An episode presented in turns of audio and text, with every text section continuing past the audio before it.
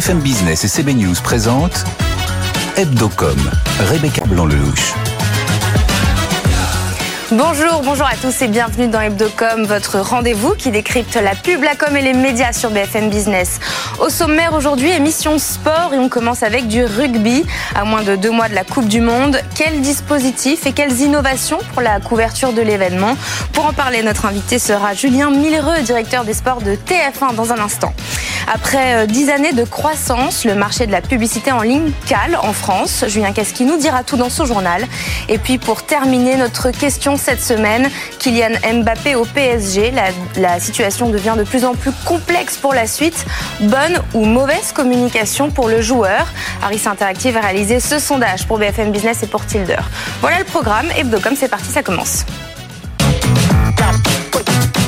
BFM Business, Hebdocom, l'invité média.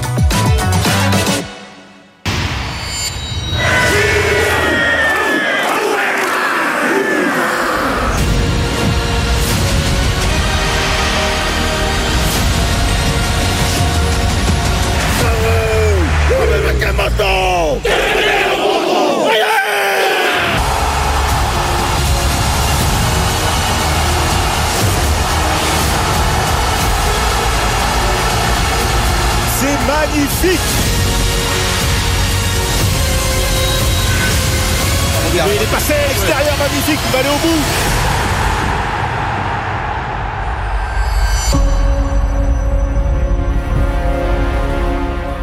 En plateau avec moi, évidemment, Frédéric Roy, rédacteur en chef de CB News. Salut Fred. Bonjour Rebecca.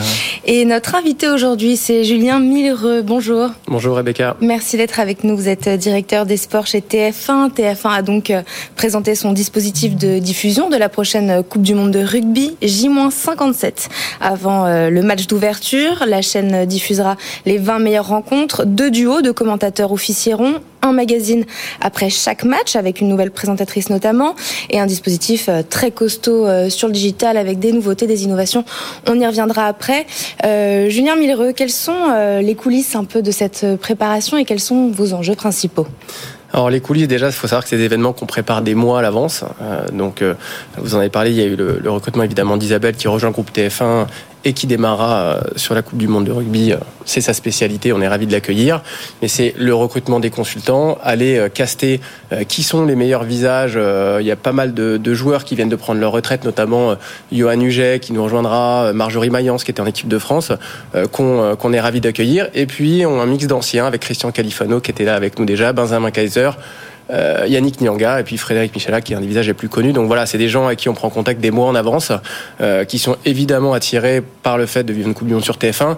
A fortiori, elle se déroule en France, donc euh, pour eux c'est extrêmement réjouissant.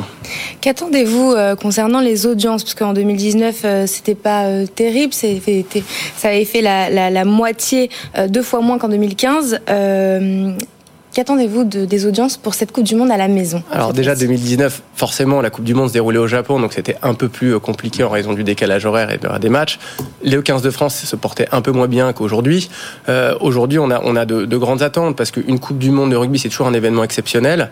Euh, on a un 15 de France qui performe de manière excellente depuis deux ans. hein. Il reste sur 17 victoires sur leurs 18 derniers matchs. Donc forcément, il y a un espoir et on n'a jamais été aussi près euh, des meilleures nations de la victoire. Après, ça reste du sport, hein, mais en tout cas, euh, on a vraiment une génération exceptionnelle. On a un match d'ouverture France-Nouvelle-Zélande pour les fans de rugby et pour le grand public. Je pense qu'on peut pas rêver euh, meilleure euh, bande annonce ou, ou teaser. Euh, J'ai envie de dire toutes les étoiles sont alignées. C'est en France, c'est dans toutes les régions. Euh, petite parenthèse, c'est quand même le premier événement de cette ampleur en période post-Covid où les gens vont pouvoir se réunir, vibrer ensemble euh, dans toutes les régions françaises. Donc euh, nous, on a on a beaucoup d'ambition. On, on, on se risque jamais à communiquer des estimations d'audience, mais on regarde en 2007, il y a déjà eu une Coupe du Monde de rugby sur notre sol. La demi-finale France-Angleterre, elle avait fait 18,3 millions de téléspectateurs. Donc c'est en 2011, euh, la finale était en Nouvelle-Zélande, donc tôt le matin à 10 h C'était euh, 15 millions de téléspectateurs pour euh, 82,3% de part d'audience. Donc ça reste des scores exceptionnels. Voilà. Donc euh, nous, on a beaucoup d'ambition. On sera comme toujours porté par les performances de, de notre équipe de France. Et comment est-ce qu'on fait monter euh, à l'antenne en pression l'avant euh, Est-ce que vous avez déjà des, des voilà, des, des teasers pour euh, justement pour faire, enfin pas seulement faire monter l'audience, mais bon. euh, Vous avez raison, c'est c'est extrêmement important de, euh, de, de préparer les Français et de leur faire savoir que cette Coupe du Monde existe. Parce que, encore une fois, on est sur TF1. Nous, notre, notre vocation et notre ambition, c'est de rassembler un maximum des Français. Et on parle de millions, de dizaines de millions de téléspectateurs. Donc ça va bien au-delà du fan de rugby, du fan de sport, qui lui ou elle Oui, ça, sait il est déjà que cette courant, Coupe du. Monde est là. Voilà. Donc on a commencé au lendemain, même le jour de la finale de la Coupe du Monde de foot, puisque on a, on a pris parti de dire bah, c'est d'une Coupe du Monde à l'autre quelque part. Et notre bande-annonce euh, qu'on a pu voir sur votre antenne est passée sur l'antenne de TF1 euh, le jour et le lendemain de la finale de la Coupe du Monde de football. Donc, on a commencé à préparer euh, tout ça. On aura euh, également, et on a déjà des sujets dans nos journaux télévisés, on s'appuie beaucoup sur le 13h, sur le 20h, sur les rendez-vous d'information du groupe, euh, qui sont extrêmement puissants, et qui jouent aussi la proximité, hein, Coupe du Monde en France, les régions, les terroirs qui sont euh, mobilisés, donc c'est très, euh, très, très TF1 et très 13h. Donc les journaux nous aident à la fois pour euh, évangéliser aux règles du rugby, ce qu'est le rugby, faire connaître aussi des visages, parce qu'il faut incarner aussi, euh, c'est vrai que les joueurs de rugby sont probablement moins connus que les joueurs De foot. euh, de football, donc c'est aussi notre mission de les faire connaître, et puis aller euh, expliquer comment la France se prépare à accueillir le monde du rugby, euh, les champions du monde sud-afri- sud-africains qui vont arriver à Toulon, ou euh, d'autres nations qui vont être accueillies dans d'autres régions françaises. Donc euh, voilà, ça participe à faire monter en puissance énormément de bandes annonces. Et Puis un documentaire euh, un documentaire sur la la veille du match d'ouverture exactement, qui sera diffusé le 7 septembre dans la foulée du match de football France-Irlande et qui nous permettra euh, pendant une heure de se plonger en immersion dans la préparation du 15 de France euh, tout le mois de juillet et, et tout le mois d'août. Voilà. Et puis aussi, vous avez euh, en exclu Fabien Galtier, le sélectionneur de l'équipe des Bleus, qui viendra annoncer la liste des 33 au journal. Et exactement, le 21 août dans le 13h de Marie-Sophie Lacaro, c'est un rendez-vous important. On le fait sur les, compé- les grandes compétitions de football avec Didier Deschamps. Là, on le fera dans le 13h de Comment Marie-Sophie. ça, ça s'organise? Avec la Fédération française de rugby, avec laquelle on a un partenariat qui inclut euh, un caméraman TF1 dans le groupe pour faire vivre, euh, vivre ces moments-là aux téléspectateurs. Euh, Le fait que le sélectionneur vienne, je pense que c'est un rendez-vous important aussi pour les Français pour marquer vraiment le début de Le point de du départ, monde. ouais. Exactement. Euh, on va le faire. Alors, je peux pas vous en dire plus, mais sous une forme un peu plus un peu plus originale que ce qu'on a l'habitude de faire. Fabien Gatté sera en plateau, mais ça sera fait sous forme de film euh, qui sera qui sera, euh, je pense, euh, très sympa et assez innovant euh, sur sa forme. Donc c'est un rendez-vous important. Et puis euh, le 8 septembre, qui sera une journée exceptionnelle. JT rallongé à 13h avec une page euh, entièrement dédiée quasiment à la Coupe du Monde et le JT de d'Anne-Claire Coudrec sera délocalisé dès 19h, édition spéciale au Stade de France. Vous lancez une nouvelle fonctionnalité pour cette Coupe du Monde. Ça s'appelle Top Chrono sur votre plateforme ITF1 qui permettra de choisir la durée d'un résumé d'un match. Comment ça marche et c'est quoi la techno qui est utilisée? Alors, c'est euh, une technologie basée sur l'intelligence artificielle. Ce qu'on a voulu faire euh, via Top Chrono, c'est redonner un peu le pouvoir aux utilisateurs qui pourront choisir en fonction du temps qu'ils souhaitent consacrer au résumé d'un match. On proposera trois durées, 5, 10 ou 15 minutes. Et euh, ça sera un résumé du match qui sera euh, généré en quelques secondes. C'est une, société avec laquelle on travaille, une société israélienne, euh, qui, euh, qui a une technologie basée sur l'intelligence artificielle et qui nous permet euh, de proposer ce genre de Et fonctionnalité. pourquoi vous avez fait ce choix? Comment vous avez eu l'idée? Est-ce qu'on vous a demandé euh, des, Alors, des on- durées euh, Non, Le on- en fait, on travaille avec eux euh, depuis depuis euh, depuis l'année dernière, la Coupe du Monde féminine de rugby, et c'est vrai qu'on a testé leur technologie qui, qui, qui qui permet avec via d'autres critères de, de faire des clips personnalisés pour nous en interne. Et c'est vrai qu'on s'était dit que c'était intéressant euh, d'avoir une approche, pardon pour le barbarisme, plus user centric, euh, donc très orienté utilisateur, et euh, laisser la possibilité aux gens plutôt que de leur imposer une durée euh, fixe qui peut-être ne leur convient pas ou peut-être ne correspond pas au temps qu'ils souhaitent consacrer à ce résumé, on leur donne trois, trois, trois possibilités de, de temps. Voilà, donc ça s'est fait comme ça et, euh, et on est, on est ravis de proposer euh, cette nouveauté aux téléspectateurs et aux utilisateurs. dispositif assez costaud sur le digital, puisque vous avez aussi passé un accord avec Meta pour utiliser la nouvelle fonction sur Insta, le, le canal de diffusion. Vous prévoyez des reels, des lives tous les soirs, une heure de live en, en amont des matchs. Comment s'est monté cet accord et pourquoi autant euh, euh, d'investissement sur le digital, particulièrement cette année Et quel retour sur investissement vous attendez là-dessus? Alors, déjà sur le sport, on va dire la consommation, par la nature du programme, se consomme essentiellement en live. C'est le navire amiral de la consommation de sport par nature. On regarde le sport en direct, ensemble, et un côté très fédérateur.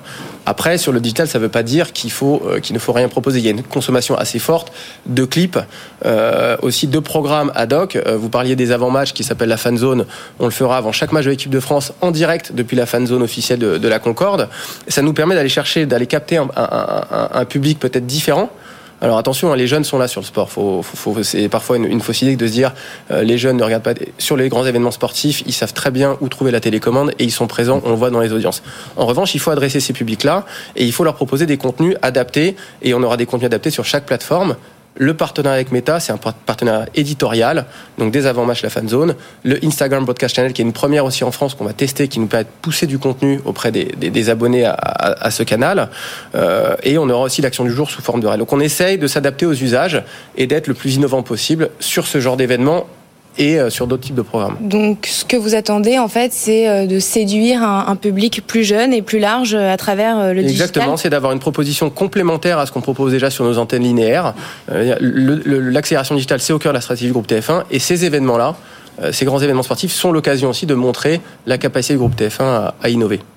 Pour euh, terminer cette interview, on accueille notre journaliste BFM Business, Julien Casquilly, qui va vous Bonjour. faire un, un, questionnaire en rafale. Mm -hmm. euh, question courte, réponse courte, avec un chrono. On lance un chrono, bah, top chrono, j'ai envie de dire. Allez, première question, Julien Mireux. Le, patron, le matin, pour vous informer, plutôt euh, radio, journaux ou réseaux sociaux? Journaux. Votre plateforme de streaming préférée Euh, Quels journaux, pardon L'équipe, principalement. Voilà, et le monde. Euh, plutôt Netflix. Euh, le moment de sport à la télé qui a marqué votre vie Le 12 juillet 98. La Coupe du Monde, la finale. Votre plus gros succès en tant que patron des sports de TF1 La meilleure audience historique de la télévision, la finale France-Argentine, 24,1 millions de téléspectateurs. Quand on est patron des sports d'une chaîne, c'est un moment euh, qu'on savoure. Voilà. Votre plus gros échec en tant que patron des sports de TF1 je dirais euh, la Coupe du Monde euh, 2019 de rugby, puisque le France-Angleterre, le plus gros match, avait été annulé à cause d'un typhon. L'équipe de France s'est fait sortir en quart de finale. Du coup, on n'a pas eu l'explosion de cet événement, peut-être qu'il l'aurait mérité. Voilà. Le sport ou la compétition sportive que vous rêveriez d'avoir sur TF1 on l'a déjà, c'est la Coupe du Monde, mais il y a forcément les, les JO euh, à Paris. Paris 2024. Euh, TF1 en trois mots. Euh, les Français ensemble. C'est notre nouvelle raison d'être. Isabelle Itchurburu, Thomas Lombard, François Trio, Canal+, pourvoyeur de talent pour le rugby sur TF1 euh, oui, alors vous avez oublié Stéphane Etcheverry qui à l'époque avait commenté euh, sur était... Canal aussi et sur qui BFM était, sur BFM le, ouais, exactement. Euh, nous on prend on prend les experts où ils sont en l'occurrence et quand ils sont disponibles donc on est ravi de les avoir avec nous et, et Canal comme d'autres chaînes payantes est un formidable réservoir euh, de commentateurs et d'experts sport puisqu'ils font ça toute l'année. Euh, la dernière Coupe du Monde de foot rentable ou pas rentable pour TF1 10 secondes. On commande pas, c'est. euh, Et la France vainqueur de la prochaine Coupe du Monde de rugby? J'en rêve. Et puis pour terminer, est-ce qu'il y a une question pendant cette interview qu'on ne vous a pas posée que vous auriez aimé qu'on vous pose? Non, pas particulièrement. On a tout abordé. Tout, tout, les plus importants. Voilà. Merci Julien Millereux d'avoir été notre invité. Vous êtes directeur des sports chez TF1 et puis très bonne euh, Coupe du Monde. Merci à vous. Euh, C'est parti pour le journal de Julien Casqui. BFM Business, Hebdocom, le JT de la com. Et on commence ce journal avec euh, le marché de la publicité en ligne qui cale en France, Julien. Exactement, Rebecca, un ralentissement de la croissance au premier semestre selon l'observatoire de l'e-pub. La publicité en ligne est en hausse de 5% par rapport à l'année dernière, une performance bien inférieure aux 17% de 2022. Les raisons, l'inflation, la crise énergétique, les tensions sur les chaînes d'approvisionnement. Malgré cette baisse, certains tirent leur épingle du jeu. C'est le cas du trio Google, Meta et Amazon qui captent 70% du marché et le retail média, soit la pub sur les sites d'e-commerce qui continuent à performer. L'Observatoire en prévoit une légère amélioration au deuxième semestre avec euh, une activité importée par les Jeux Olympiques Paris 2024 et la Coupe du Monde de rugby. Avas rachète l'agence de création euh, britannique euh, Uncommon, une quatrième acquisition en six mois pour la filiale de communication de Vivendi. Avas poursuit sa stratégie de croissance externe, une opération à plusieurs dizaines de millions d'euros.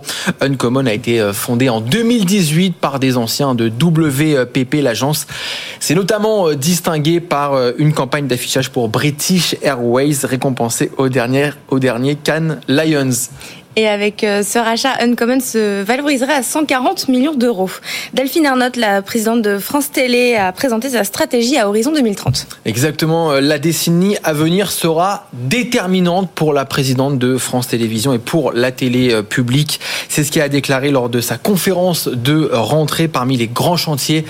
La plateformisation hein, des contenus de France Télé sous la bannière France.tv, le traitement de l'information avec notamment un JT dédié aux 12-18 ans sur les réseaux sociaux et le renforcement euh, de son rôle de service public avec une place importante donnée euh, aux émissions politiques. Et puis pendant cette euh, conférence de presse, Delphine Ernotte en a profité pour appeler à la réconciliation avec les chaînes privées.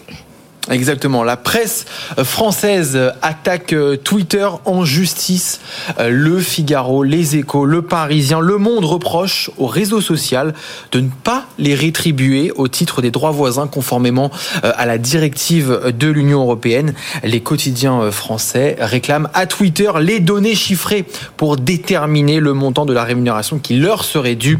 Selon les Échos, une audience doit être fixée en décembre prochain.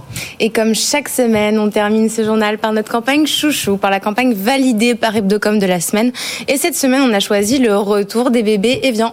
Exactement, on finit euh, cette saison, Rebecca, par une campagne iconique. Frédéric, vous la connaissez évidemment et vous vous souvenez sûrement euh, des bébés. J'étais bébé. Vous étiez bébé, des bébés éviants plongés dans une piscine et cette chanson We Will Rock You en cette période estivale. Et eh bien la marque renoue avec ce qui a été un des plus gros succès euh, de communication pour elle. Elle remasterise une, eh bien, une déclinaison d'une publicité d'il y a 10 ans avec ce slogan Live Young, vivre jeune on écoute et on regarde.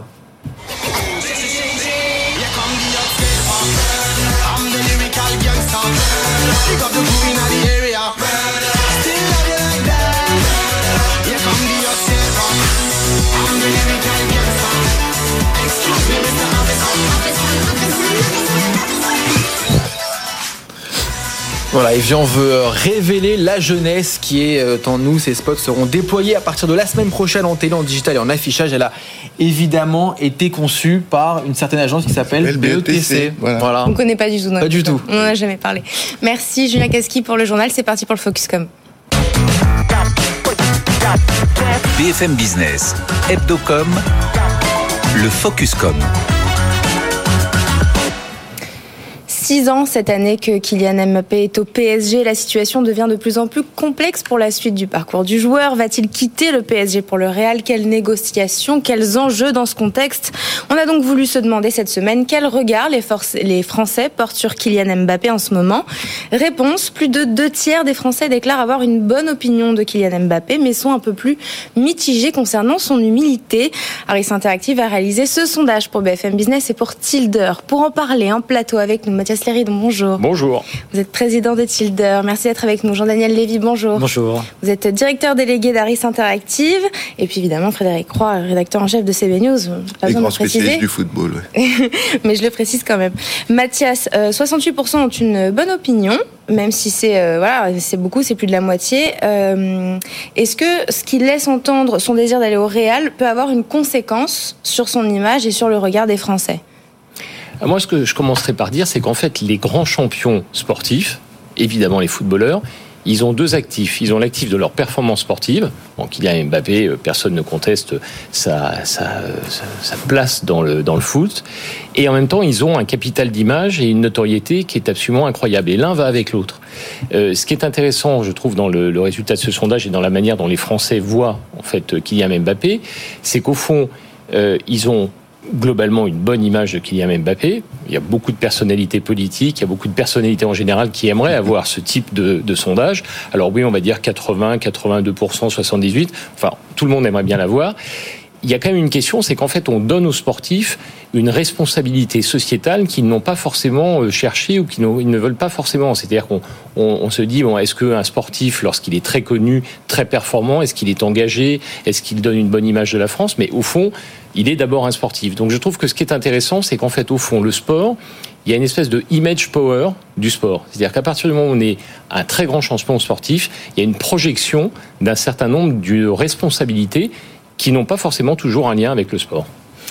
Euh, Jean-Daniel Lévy, vous êtes d'accord avec ce que Mathias euh, Léridon Je suis d'accord avec Mathias. De toute façon, on voit bien que dans les euh, confiances qui peuvent être exprimées d'une manière générale à, l'égard des personnes qui ont une présence dans l'espace public, les sportifs ont un rôle et une place particulière et Kylian Mbappé encore plus euh, un rôle et une place particulière. On peut rappeler effectivement, comme vous l'avez indiqué, il est présent aujourd'hui au Paris Saint-Germain. On s'interroge pour savoir s'il va aller ou pas euh, au Real. Euh, on sait également qu'il occupe aujourd'hui une place particulière au sein de l'équipe de France parce qu'il est le capitaine de l'équipe de France.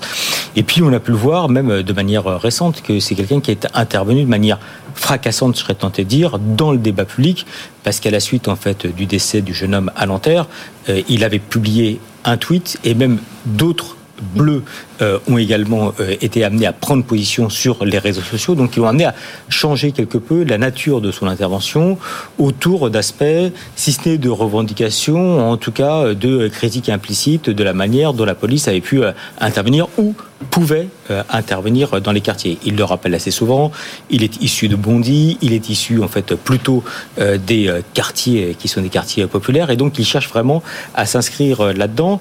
Et ce qui est intéressant, et on le voit dans le cadre de cette enquête, c'est qu'il y a une forme de dissociation qui est effectuée entre le euh, sportif que l'on apprécie en tant que tel et celui qui peut prendre des positions pour lequel effectivement euh, il y a quelques troubles euh, et, dans le cadre de cette enquête on le voit de manière assez nette aussi où la dimension en fait de sa capacité à pouvoir être sympathique voire même à donner une bonne image de la France à l'étranger sont bonnes absolument mais sont un, un, peu moins bonnes que euh, les caractères qui peuvent être ceux de l'influence ou de l'engagement qu'il peut avoir à l'heure actuelle, et donc euh, qui euh, renvoient également à une dimension non seulement politique entre guillemets, mais également sportive.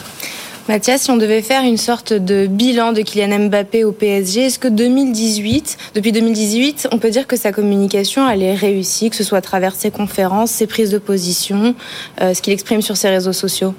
Ah, moi, moi, je pense que globalement, oui, il a une communication qui est très réussie.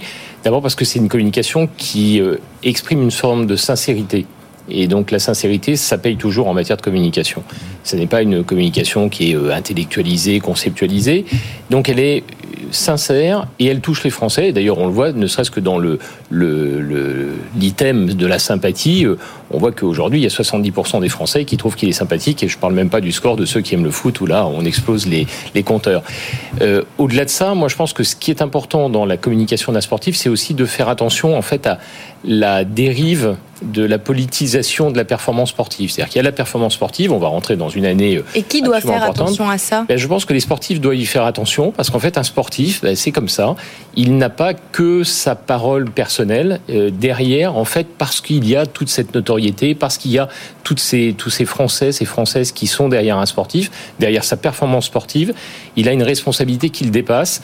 Et parfois, c'est pas toujours très compréhensible quand on est un jeune sportif d'avoir en fait cette espèce de responsabilité sur des épaules où finalement on exprime quelque chose à titre personnel. Mais un sportif qui est euh, de la taille de, de Kylian Mbappé, en fait, ça n'est pas que son opinion personnelle, c'est une opinion qui va engager l'État français. Pris, je trouve, voilà. Euh, Et je trouve que cette partie-là, il l'a plutôt très bien prise depuis 2018. Donc, c'est un peu un rôle modèle. Euh, il faut juste faire attention parce que derrière, la responsabilité, euh, elle va avec la notoriété. Et pour terminer, un mot euh, sur l'actualité et ce qui se passe en ce moment quand même. Quel serait le meilleur scénario pour Kylian Mbappé là, dans les mois qui viennent? Tous les deux, Mathias? Le meilleur scénario, euh, ça serait qu'il arrive à montrer qu'il est maître de son destin du début à la fin et qu'il ne subit pas une situation. Et qu'il montre en fait que globalement, dans son attitude, euh, il n'a pas uniquement entre guillemets une forme de plan de carrière à caractère individuel, mais qu'il a toujours la volonté euh, de pouvoir s'inscrire. Donc ce serait qu'il aille au Real Madrid. Bah, ça peut être éventuellement qu'il aille au Real Madrid, mais encore une fois, c'est pas forcément la question de la décision en tant que telle que la manière dont il peut présenter les choses. Jusqu'à présent, Mbappé a toujours donné le sentiment que, certes, quand il défendait quelque chose qui le concernait personnellement, il allait un petit peu plus loin. On peut parler, par exemple, de moments où il avait refusé de participer à des opérations de promotion qui étaient proposées mm. par la Fédération française de football. Il n'a pas uniquement dit c'est par rapport à mes sponsors, à ma situation personnelle, mais également je souhaite réinterroger le rôle aujourd'hui de la Fédération française par rapport justement à ce que peut être l'expression euh, des joueurs en tant que tels, dont je fais partie. Voilà. Dans les décisions. C'est ça. Mathias, meilleur scénario pour la suite pour Mbappé Je pense que le meilleur scénario, ça sera la décision que prendra Kylian Mbappé. D'accord, bah merci Mathias Léridon, euh, président de Tilder, d'avoir été avec nous. Merci Jean-Daniel Lévy, vous êtes directeur délégué d'Aris Interactive. C'est parti pour la chronique de CB News, la chronique de Frédéric Roy. BFM Business, Hebdocom, la chronique média. Alors Frédéric, vous nous parlez de mouvement cette semaine, ça s'agite dans le PAF. Énormément, Rebecca, énormément. Chaque année, les médias audiovisuels, les télé, les radios préparent leur rentrée de septembre en bougeant les programmes, en changeant les journalistes et les animateurs, un mercato saisonnier régulier qui commence généralement au printemps. Mais il faut reconnaître que cette année, le marché est particulièrement actif. Un décompte rapide, là, à ce jour, nous mène à une bonne trentaine de changements de postes, départ, arrivée, échange. Chez les poids lourds de l'audience, on a euh, Laurent Ruquier qui quitte France 2 euh, pour TF1. C'est tout récent, alors que Sophie Davant débarque sur Europe 1, mais sans quitter France 2. Elle va y rejoindre euh, Pascal Pro, qui lui euh, vient de, de, de RTL. elle y rejoint aussi Alex Vizorek, qui quitte quant à lui France Inter. À l'inverse, il y a des historiques d'Europe 1 qui s'en vont, on ne sait pas où, pour tous. Philippe Vandel, Patrick Sébastien, ça bouge aussi en télé. comme on vient d'en parler tout à l'heure, Isabelle Turburu qui passe de, euh, de Canal à TF1 en vue de la Coupe du Monde de rugby, ou Antoine Decaune qui revient animer une, une émission hebdomadaire sur Canal+, qu'il a vraiment jamais quitté en fait. Mais bon. Et, il n'y a pas que des transferts, il y a aussi des nouveaux euh, entrants. Il y a des nouveaux entrants comme euh, Ségolène Royal qui intègre l'équipe de Touche pas à mon poste sur C8, l'ex-candidate à la présidentielle qui rejoint ainsi une corde de politique qui trouve une, facilement une seconde vie médiatique et puis pour les chaînes c'est aussi également un avantage, un bon moyen de continuer à s'exposer sans prendre trop de responsabilités, ce qui est sans doute plus confortable que dans les ministères, mais pas beaucoup plus sûr sur le plan de la sécurité de l'emploi. Et puis il y a aussi ceux qui changent de, euh, métier, comme euh, Jérôme Casadieu, qu'on avait reçu ici en tant que directeur de la rédaction de l'équipe, et qui va devenir directeur de LFP Média, qui est la filiale commerciale de la Ligue professionnelle de football. Ça reste sportif, mais c'est pas le même métier. Est-ce que euh, la presse écrite est également concernée par tous ces mouvements? Par ricochet, en fait. On voit ainsi euh, Jérôme Chapuis, qui est directeur de la rédaction de La Croix, euh, qui va remplacer Marc Fauvel pour la matinale de, France Info. Marc Fauvel qui, lui, part diriger la rédaction de France Inter tous ces mouvements donnent un peu le tournis quand même. Oui, oui, bien sûr, Rebecca, et surtout que j'ai pas eu le temps de tout vous dire et que on est loin de, c'est certainement loin d'être fini. Quant à nous sur l'Icdocom, puisqu'il s'agit de la dernière émission de la saison, je ne peux que nous souhaiter de nous retrouver en septembre avec Julien, bien sûr. Merci Frédéric Roy de m'avoir accompagné toute cette année, d'avoir été à ma Merci droite Rebecca de m'avoir toute l'année, cette saison. Merci à tous de nous avoir suivis évidemment et un grand merci euh, à Alban, à Flo qui sont aux manettes, à Julien Casqui, mon binôme évidemment, et à toute la direction de BFM Business pour la confiance. Euh, très très bel été à tous euh, sur BFM Business et puis on se retrouve à la rentrée. Hebdocom sur BFM Business.